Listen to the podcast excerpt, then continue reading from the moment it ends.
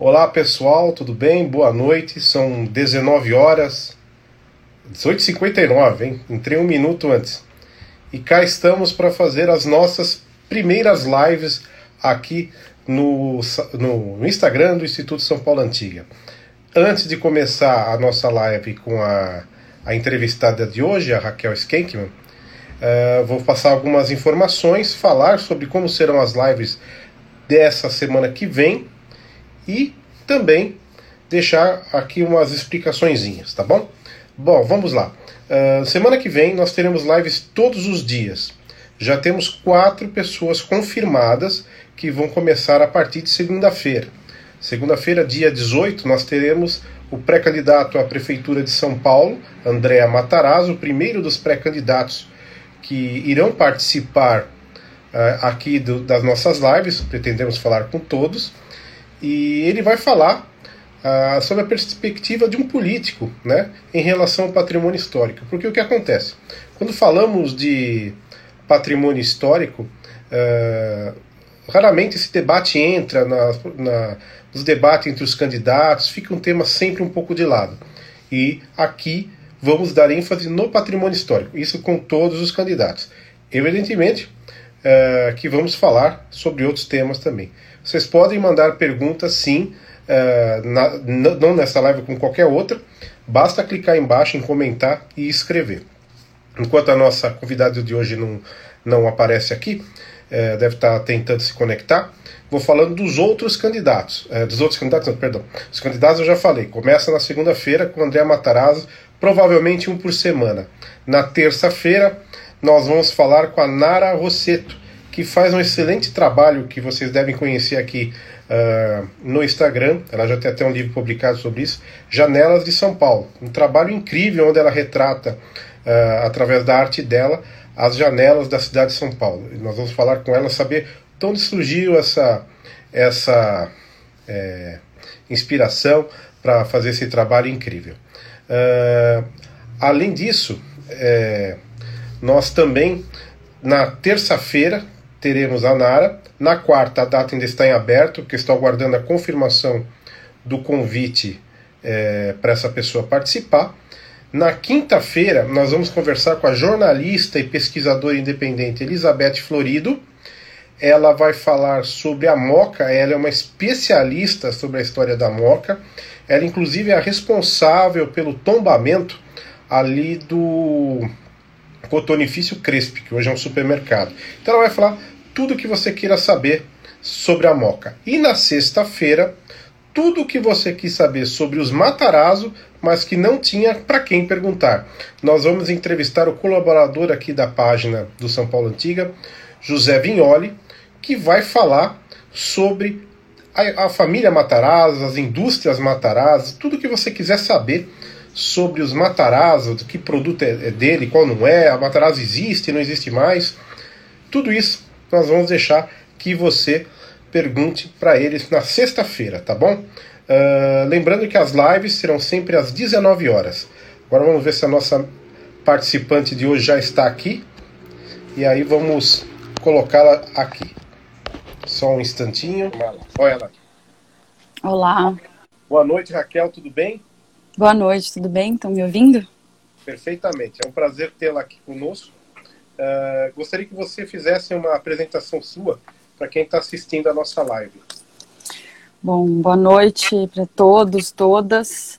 Atualmente eu sou diretora do Departamento do Patrimônio Histórico, que é ligado à Secretaria Municipal de Cultura aqui da cidade de São Paulo, uh, desde 2019, né, final de março eu estou como diretora, mas eu já trabalho no DPH é, desde 2012, na verdade até antes, como fui estagiária e tudo mais, é, e sou servidora pública.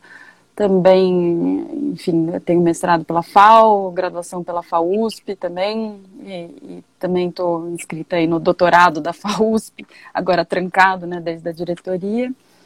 E, enfim, tenho, participei de vários é, estudos de processo de tombamento, de análises de, de projetos. Então, estou aqui há praticamente 10 anos, na verdade, em contato com o Departamento de Patrimônio Histórico na cidade de São Paulo. Bacana.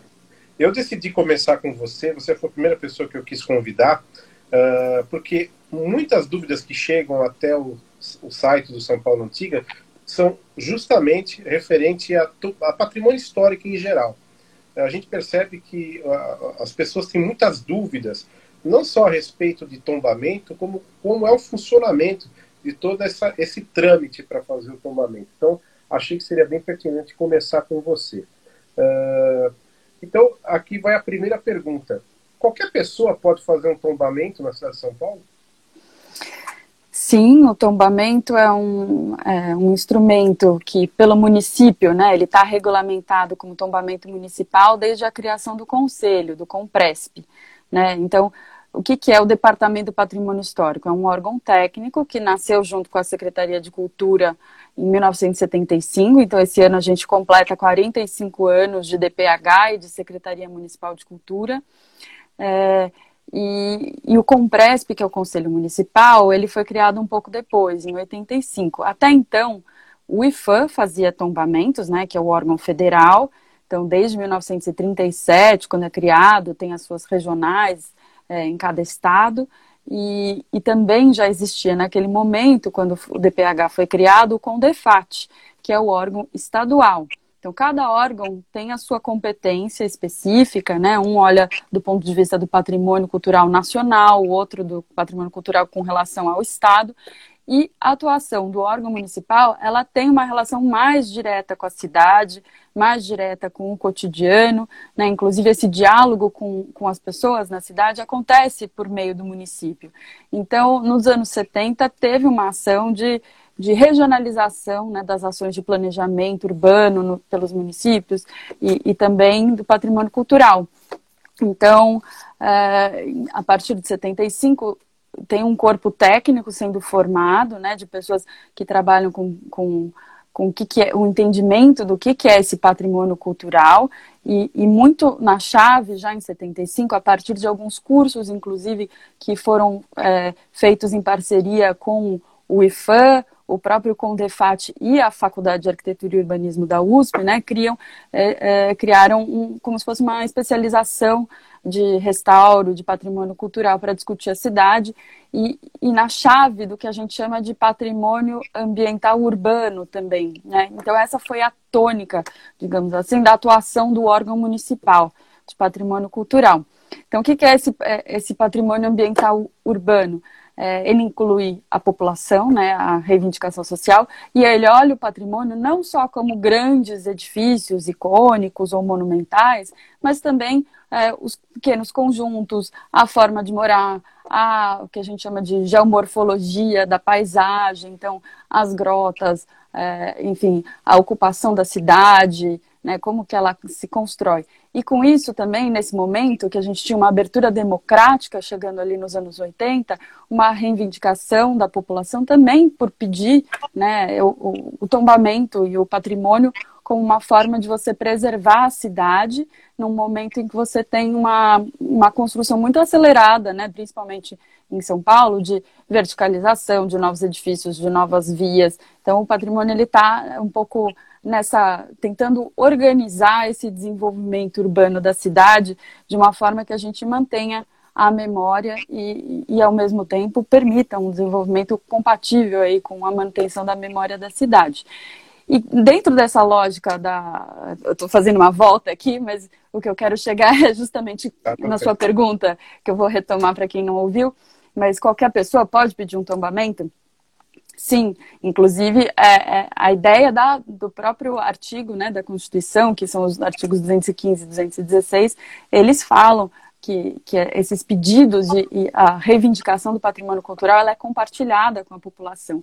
Então, nesse sentido, a gente entende que qualquer um pode pedir um tombamento, é, muito mais até só do que o órgão, o órgão também técnico pode pedir. Agora, o que é muito importante nesse pedido de tombamento também é, é a argumentação, é a justificativa, é você dar é, corpo e, e, isso, em geral, o órgão técnico né, tem competência também para aprofundar um pouco mais a pesquisa.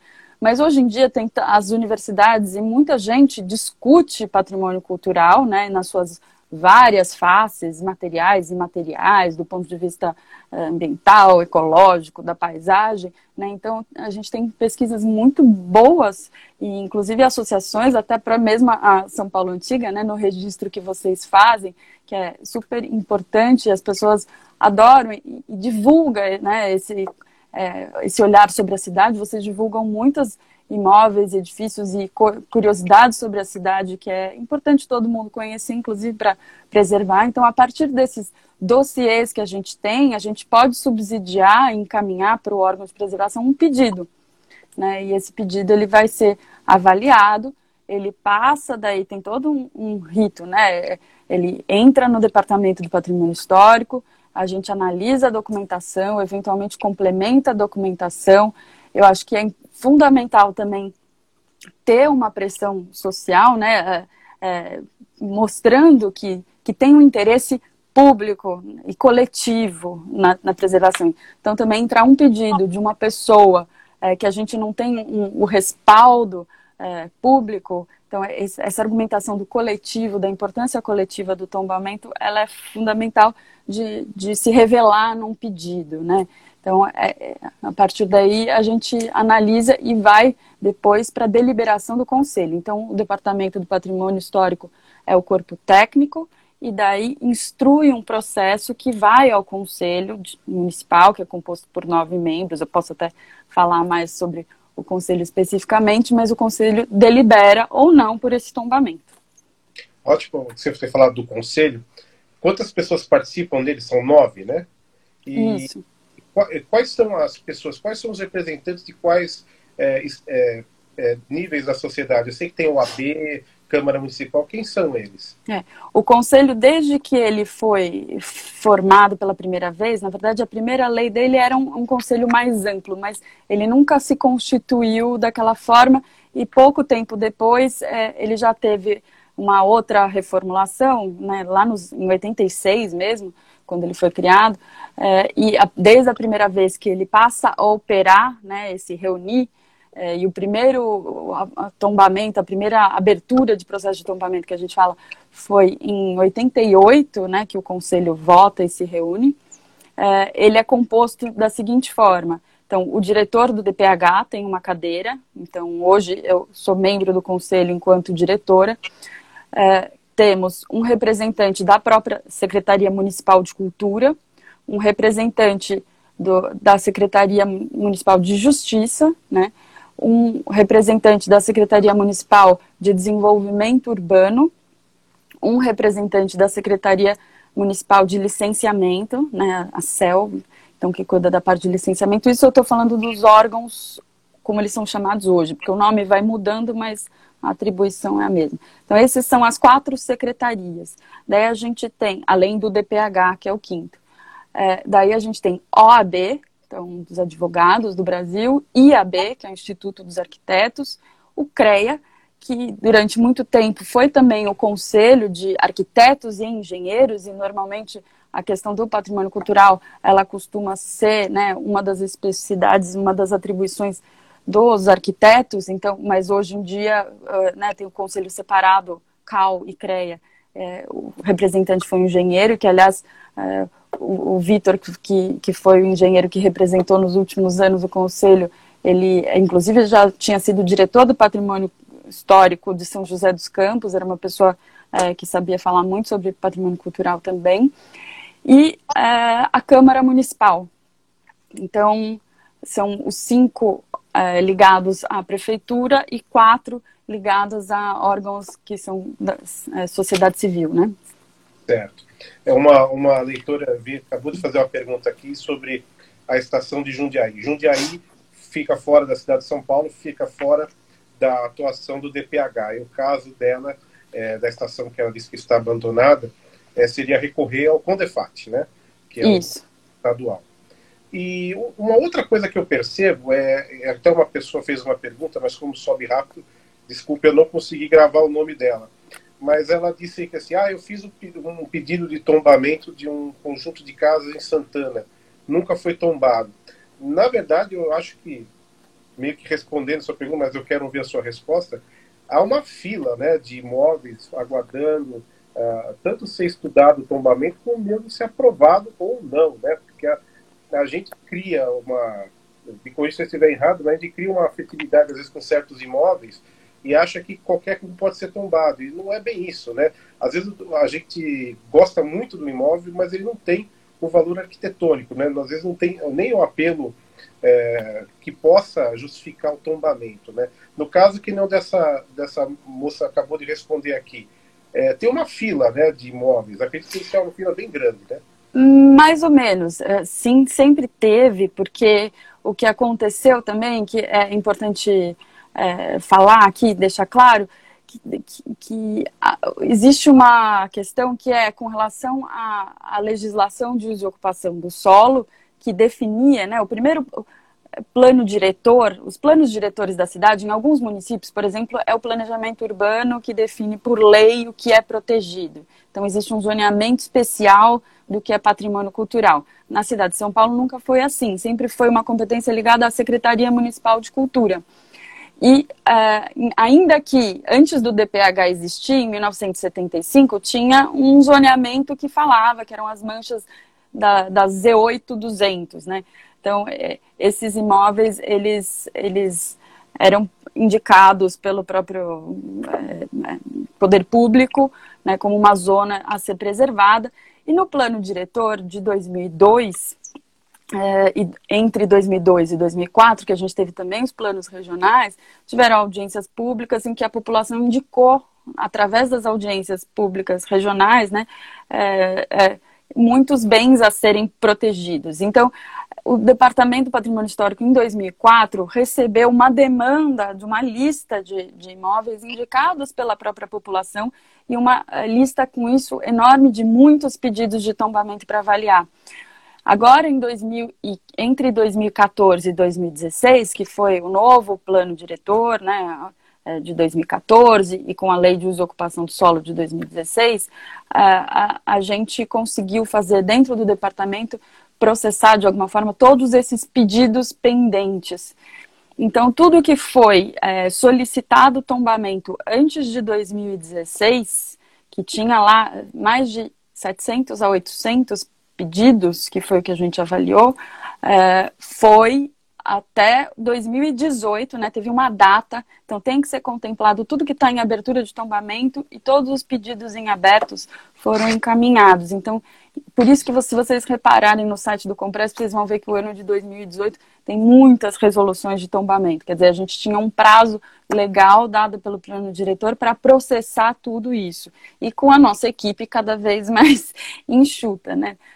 É, mas foi possível e com isso a, a, a gente teve, a, de alguma forma, zeramos quase a fila. Então, é. são poucos os pedidos hoje que têm pendentes ou que não foram avaliados.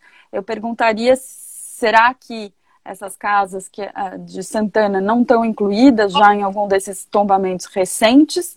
Né? Eu acho que cabe verificar, não sei qual é o caso em específico, ou se eventualmente são, é, não sei, como é que esse pedido chega também. Eu acho que é muito importante as pessoas entenderem que não basta enviar um e-mail para o departamento, né? Eu acho que é, eu recebo alguns e-mails, é difícil a gente perder. Existe um protocolo na Secretaria de Cultura, existe uma forma de você protocolar esse pedido de tombamento que vocês podem ver o site do Compresp é bem organizado nesse sentido. Então, as pautas das reuniões, as atas das reuniões do Compresp, a documentação que você precisa protocolar para um pedido de tombamento. Então, tem algumas orientações assim que é sempre importante conferir. Então, como você faz esse protocolo para ter certeza que ele chega no lugar e ele é avaliado. Hoje também a gente tem os processos eletrônicos pelo sistema que é o SEI, né?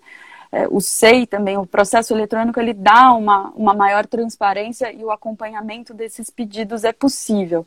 Então, antigamente também, quando era apresentado, então vem alguém, entrega uma cartinha para o secretário, então esse papel, ele também pode se perder. Então, a burocracia, nesse sentido, ela é muito importante, porque ela efetivamente funciona. Aquilo entra na fila e ele é processado na medida que você faz tudo conforme o protocolo. É verdade. Quem tinha feito essa pergunta foi o Diego Alencar. E ele escreveu aqui, enquanto a gente via você falar, que Ele entrou na semana em que come começou o, a demolição do imóvel. Esse é um grande problema que eu vejo hum. pessoas que se interessam por patrimônio. Se você gosta de um imóvel na sua região, você acha que ele tem uma relevância, não espera aparecer aquela placa vendeu para fazer o, o, pedido, né? Se você acha que tem alguma relevância, manda alguma coisa para o Departamento de Patrimônio Histórico, que quem sabe realmente tem e pode ser feito a tempo, para a gente não perder né, algumas riquezas da cidade. É, então, Diego Alencar, depois você me manda em privado aí qual é o imóvel, para tentar ver se eu encontro alguma, alguma, alguma descrição sobre ele. Outra pergunta que tinham me feito aqui, é, não lembro de novo, não dá tempo de anotar o nome da pessoa, mas depois ela aparece aí. Quando o imóvel é tombado, como que o dono desse imóvel fica sabendo, opa, tombaram a minha casa? É, todos os processos de tombamento, quando eles são votados no Compresp, é, eles são, enfim, obrigatoriamente tem uma notificação, né, daí, e a inscrição na matrícula do imóvel. Antigamente não era, assim, nos anos 90, não era é, praxe, enfim, como, né, como proceder a isso. Então, tem alguns tombamentos antigos que não tinham esse tipo de notificação, é, que é extremamente necessária, porque na hora que um imóvel é tombado, é, qualquer um tem direito a entrar com recurso, né? A gente tem a, a, coisa do contraditório e tudo mais, não sou advogada, mas, enfim, é super importante isso, é discutido. O processo de tombamento também, ele é debatido numa sessão do Compresp, que é, é pública, né? É possível de ser assistida por qualquer pessoa. A pauta do Compresp é publicada com antecedência. Em geral, não, né, isso tem uma certa divulgação e acompanhamento.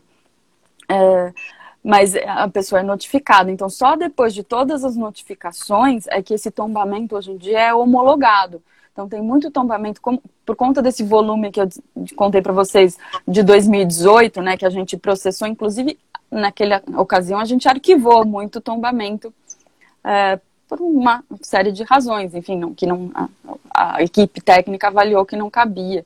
Eventualmente, em outras circunstâncias, até foi muito delicado que o próprio conselho votou contrariamente à indicação favorável da equipe técnica né, por um tombamento.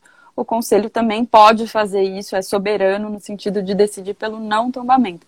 Mas algum, alguns desses tombamentos de 2018 ainda estão sendo notificados. E só a partir da notificação que tem a homologação do tombamento que a gente fala, e inclusive o período de recurso que alguém poderia recorrer é, é nesse período após a homologação. Então ela recebe a notificação. Hoje em dia, todo mundo que quer saber se o imóvel que vai comprar ou que não vai comprar, se é tombado ou não, a gente está é, um pouco mais fácil, né? É muito recente que a prefeitura começou a divulgar o GeoSampa, que é o portal da prefeitura unificado com todos os dados no mapa. Então esse portal do GeoSampa, ele é muito importante, tem os dados todos e a camada de patrimônio cultural, a gente criou ela no ano passado, em 2019, então com todas as áreas tombadas, inclusive é, é importante eu chamar a atenção que o Centro de Arqueologia faz parte do DPH, né? O DPH tem um centro de arqueologia que não é todo município que, que tem, mas a gente tem uma questão que discute essa arqueologia urbana e arqueologia também no sentido mais contemporâneo da arqueologia. Então, a gente tem colocado no mapa também esses sítios arqueológicos ou lugares de interesse arqueológicos em, em resoluções de tombamento. É, e, enfim, hoje, ah, o que eu estava falando é, dá para ver no mapa do GeoSampa se o seu imóvel está lá dentro de algum tombamento, mas também no carnê de IPTU vem anotado, se, é, tem uma, uma tarja lá que fala imóvel protegido, imóvel tombado. É, e, e, tem os imóveis que não são tombados, mas eles são em áreas tombadas, como por exemplo nos bairros dos Jardins, alguns bairros jardins, o que é tombado é o arruamento, a forma, a vegetação, a permeabilidade do solo, alguma coisa mais ligada a desenho urbano. Você pode demolir e reconstruir um, uma casa. Então, não é a casa, né? Então, tem alguns tipos de tombamento que é isso, tem alguns tipos de tombamento que fala mais da volumetria, da fachada, então, assim, da, da parte externa dos imóveis, e, mas que dentro você pode modernizar, enfim, transformar. E, e além do, do IPTU, do, do GeoSampa, a gente tem também o CIT, que é o Cadastro de Imóveis Tombados, que é o CIT. Então, você jogando lá o númerozinho do, do contribuinte que vem no seu carnê do IPTU no site da prefeitura, procurando CIT, CIT, Cadastro de Imóveis Tombados, você consegue descobrir a proteção do seu imóvel. No próprio mapa do GeoSampa, na verdade, tem um íconezinho, um i de informação, que se você clica em cima também ele te fala qual é a resolução de tombamento. E todas as resoluções de tombamento elas estão disponíveis no site do Compresp para você consultar. É, aliás, é, deixo aqui um elogio porque o GeoSampa é fantástico, tanto para quem é da área técnica, como para quem quer conhecer mais sobre a cidade. Você que está assistindo e não conhece, você acessa o GeoSampa pelo endereço geosampa.prefeitura.sp.gov.br. Lá tem o esquema de camadas, é muito legal. Aliás, acho que vale até depois eu fazer, ou vocês fazerem um vídeo explicativo, porque é, talvez muita gente não consiga entender. Mas não é difícil. Isso que é legal. Ele, ele é bem intuitivo. Se você sabe usar o Google Street View, vai, o, Google, o Google Maps, vai saber usar, não é verdade? Sim, nas páginas da prefeitura tem muitos tutoriais, informações, né?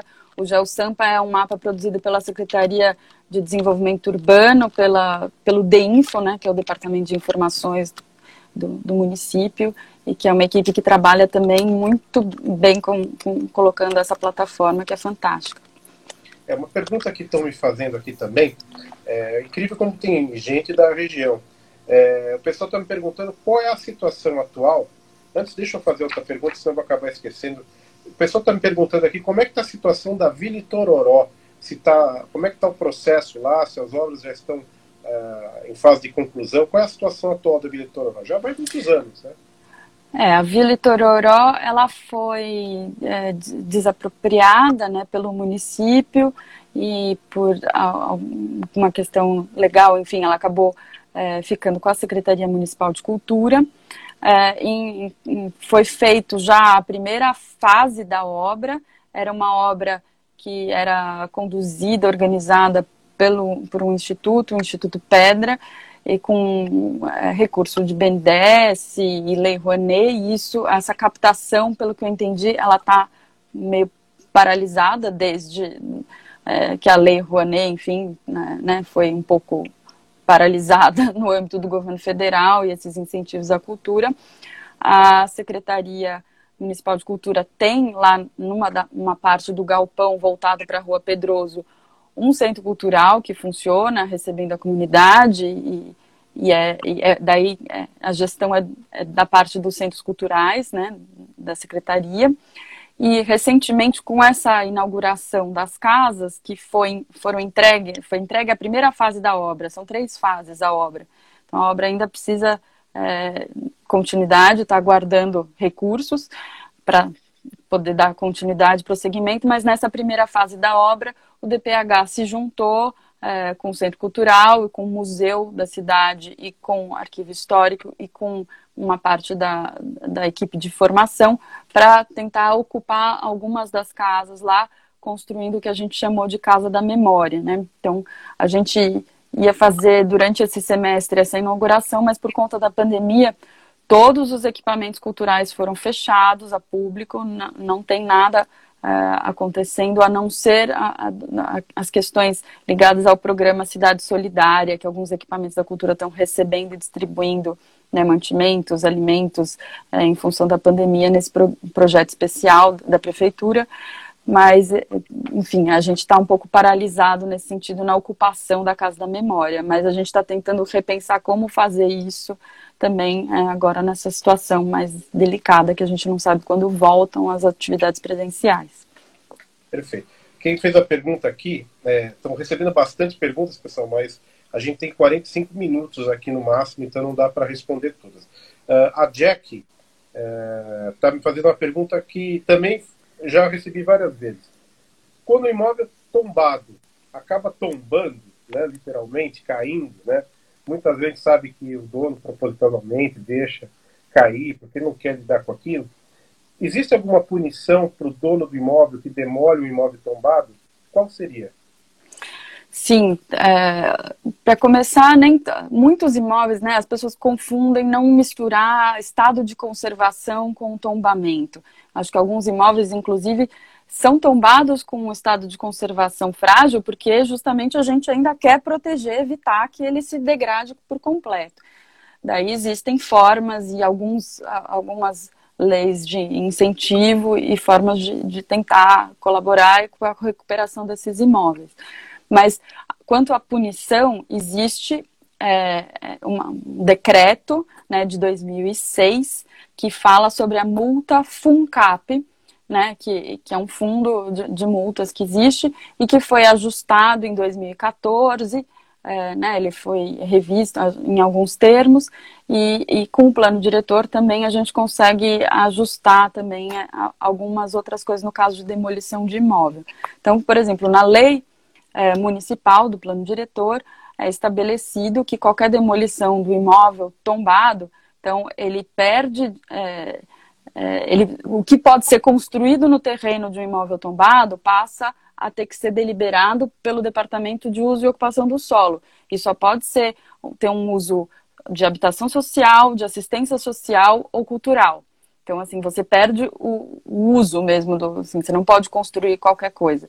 E, além disso, o coeficiente de aproveitamento do solo daquele imóvel cai para 0,1. Então, qualquer coisa que você queira construir, a área construída, você paga, outorga por ela. Então, isso é uma penalidade do ponto de vista da lei municipal, que nem é, é referente a patrimônio cultural. Dentro do decreto do FUNCAP, é, a gente, mediante alguma denúncia, né, pode ser não só pela demolição, mas pela descaracterização é, do imóvel, e a, é, daí a gente tem uma tabela, a gente aplica então quais foram os danos, a equipe é, tem uma tabela que regula, eu não estou aqui, se vocês procurarem talvez o decreto FUNCAP, eu não, não consigo enquanto falo procurar, mas vocês vão ver a tabela de danos, como que essa multa é aplicada, como são as penalidades. Em geral, são penalidades relacionadas ou ao valor venal, né, uma proporção do valor venal do terreno, ou do, da edificação, a depender se o imóvel em si é tombado, ou se ele é, inclusive, ele está na área envoltória ou não. E além dessas da multa FUNCAP, né, pela infração, a gente também tem a própria lei que cria o Compresp, que é a Lei 10.032 de 85, ela tem lá uma, ela prevê, inclusive, um tipo de multa diária é, em razão de, de até da, de uma condição de, de mau estado de conservação enfim, é, isso tudo, a partir de 2014, na verdade, é que essas multas começaram de fato a cair nesse fundo, né, que é o FUNCAP, que o Compresp delibera, inclusive, é um fundo de recursos das multas que serve, inclusive, para você é, financiar reformas em bens tombados, prioritariamente municipais.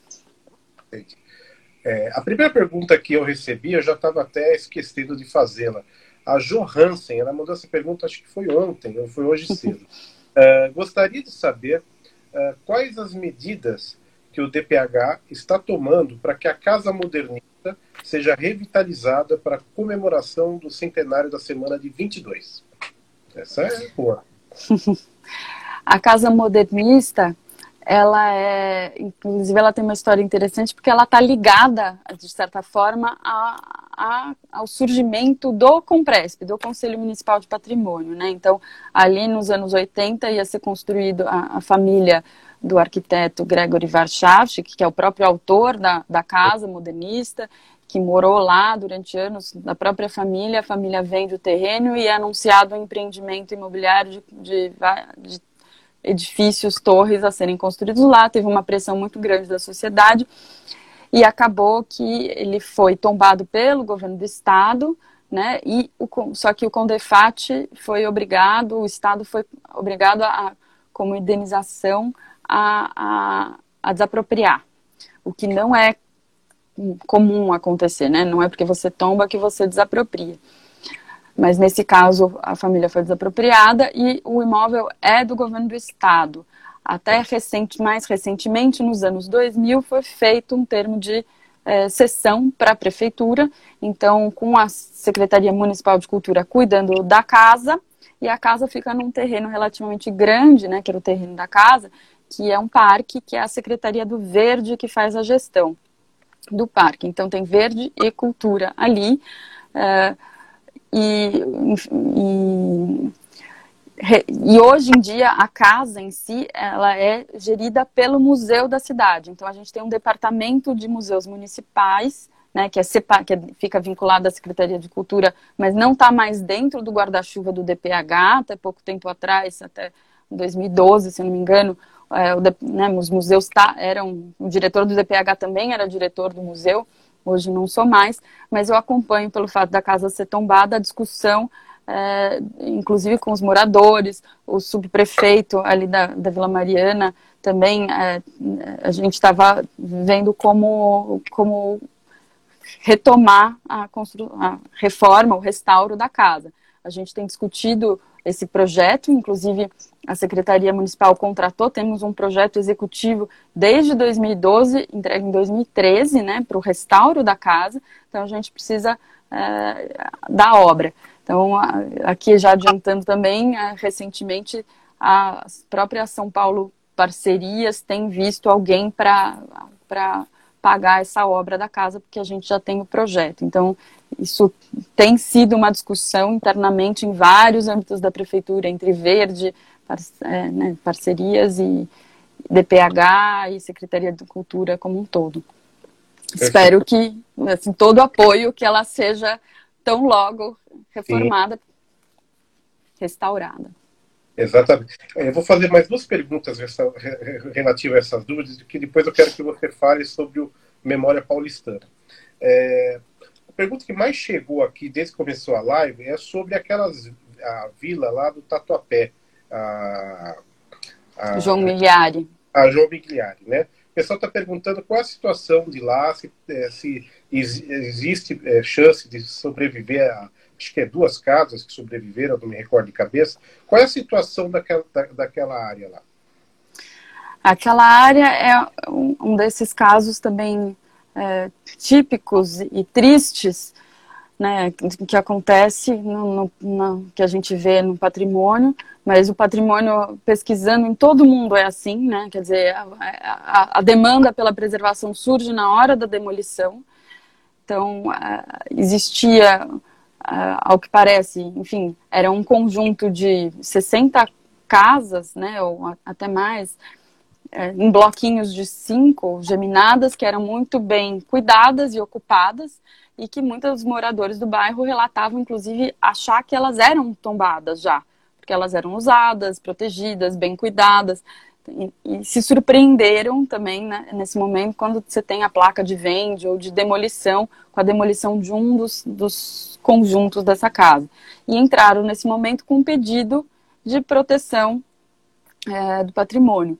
A, a gente se, tem é, aí que pensar que assim, o patrimônio cultural tem uma militância e uma reivindicação da sociedade, de pessoas apaixonadas, e é fundamental, mas também tem o lado do setor imobiliário e toda a questão de segurança jurídica e dos empreendimentos que tem que ser levado em consideração, que também é muito delicado essa, essa mediação que acaba o Compresp e o DPH tendo que fazer entre essas duas pontas. Quer dizer, alguém que já tem um terreno comprado, já tem um projeto aprovado, já tem é, né, uma demolição aceita, por, né, muitas vezes, porque se não é tombado, é, o patrimônio do DPH não tem o que fazer nem com o pedido. Esse pedido ele precisa ser deliberado no conselho.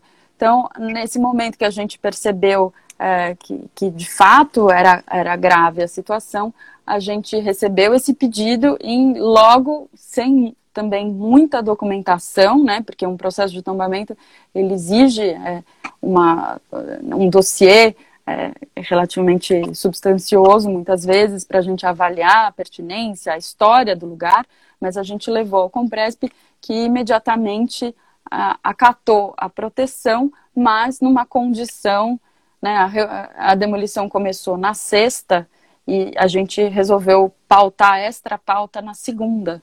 Mas no fim de semana, justo de sábado para domingo, de madrugada, é, aconteceu a demolição. Então, não havia, a, a princípio, né, como competência o que o DPH e o Compresp fazerem, a não ser eh, votar pelo tombamento na segunda-feira. E, infelizmente, né, na segunda-feira só sobraram cinco, um conjunto de cinco sobrados. É, e, e, esse caso também é interessante eh, todo mundo saber como que funciona o tombamento. Você já não, não é que você vota e já, é, já um imóvel é tombado né? A gente passa por um momento que é o que, se, que a gente chama de abertura de processo de tombamento. Então, um pedido é protocolado, esse pedido é analisado, tem um parecer inicial que vai ao conselho. O conselho delibera se abre ou não o tombamento. E essa abertura de processo de tombamento é um, é um estado em que, é, é que fica meio em suspenso, porque não se pode demolir, mas ainda não está definido o que é necessário proteger ou não. Então, qualquer obra, agora, naquele terreno todo, precisa passar pela anuência do DPH. Até hoje não veio nenhum projeto para essa área uh, para o DPH. Né? Então, a princípio, ele está lá aguardando. E a deliberação do tombamento também, quer dizer, o estudo é, a partir da abertura do tombamento, ele é continuado pela equipe, ele é aprofundado, e daí quando a equipe entender que está pronta uma minuta de tombamento, isso é levado para a votação do conselho. Bom, tem muitas perguntas aqui que o pessoal está enviando, mas a gente tem um tempo é, fixo aqui do Instagram antes que eles derrubem a live. Então, é, eu agradeço a todos que fizeram as perguntas mas infelizmente, com o número de pessoas que está acompanhando e perguntas que estão chegando, fora que estão chegando no WhatsApp, não dá para responder a todos. Então, eu vou fazer uma última pergunta para ela, que seria para você discutir, que é sobre o projeto Memória Paulistana, que foi apresentado ano passado, né? E Isso. é muito interessante e que eu acho que deve ser bem difundido para que as pessoas conheçam e participem. Fala para quem está assistindo aqui o que, que é o projeto Memória Paulistana e como eles podem participar e colaborar. O projeto Memória Paulistana, é, ele a gente lançou no ano passado, inclusive foi trazido pelo então secretário de Cultura, Ale Youssef. O Ale Youssef trouxe a ideia, enfim, que, que se casou com, com também uma forma de proteção né, que a gente elaborou, mas de instalação de placas de memória, assim como tem no Rio de Janeiro, tem em Londres, né, essas placas azuis redondas, parecidas com aquelas placas de rua antiga, é, mas que, que, o que, que é a ideia que a gente transformou é num inventário, né? É um inventário da memória paulistana, inventário de narrativas e lugares, né? Que a gente às vezes não, não reconhece mais. Então, é uma forma de visibilizar esses antigos lugares, ou antigas histórias, antigas memórias da cidade. Então, como o chafariz da misericórdia, que ficava lá no centro, no Largo da Misericórdia, não existe mais, mas a gente tem o um lugar. Então, o fato de você marcar essa história, e marcar com um pequeno texto naquele local, a gente consegue mapear e lembrar o que era aquele lugar antigamente. Então a gente tem pedido para as pessoas contribuírem não só com lugares que já foram e que não são, mas eventualmente alguns lugares que ainda que ainda são. Então, desde o prédio onde morou, é, por exemplo, é, uma personalidade, então onde o Raul Seixas faleceu, que é um local que já é, que ainda é cultuado pelos fãs, né, que deixam flores lá, todo aniversário de morte, então no edifício do Raul Seixas. É, enfim, tem uma série de outros lugares é, que a gente, a própria exposição que aconteceu da Anitta Malfatti, ou no Bexiga, é, a casa onde morou o Flávio Império, né, ou onde o Largo da Banana, que foi fundamental na, na para a construção do samba paulistano. Então, uma série de lugares que as pessoas indicam que podem estar relacionados com o edifício existente ou não. E o que eu queria chamar a atenção, já em primeira mão, né, saiu hoje publicado no Diário Oficial o lançamento do nosso concurso Memória Paulistana. Então, a partir de segunda-feira até o dia 22 de junho, estão abertas inscrições e tem é, um, um, formato, vocês veem no site na segunda-feira, nas redes sociais da Secretaria e do DPH, provavelmente a gente lança, se vocês puderem também replicar no São Paulo Antiga, mas é um concurso para as pessoas inscreverem 200 verbetes para virarem placas. Então, tem um modelo, tem todo o edital, então vocês submetem, a gente vai selecionar 200, e daí desses 200, as pessoas. Isso. Para quem Bom. não conhece a placa, eu imprimi aqui as pressas, é, é basicamente essa daqui. Sim.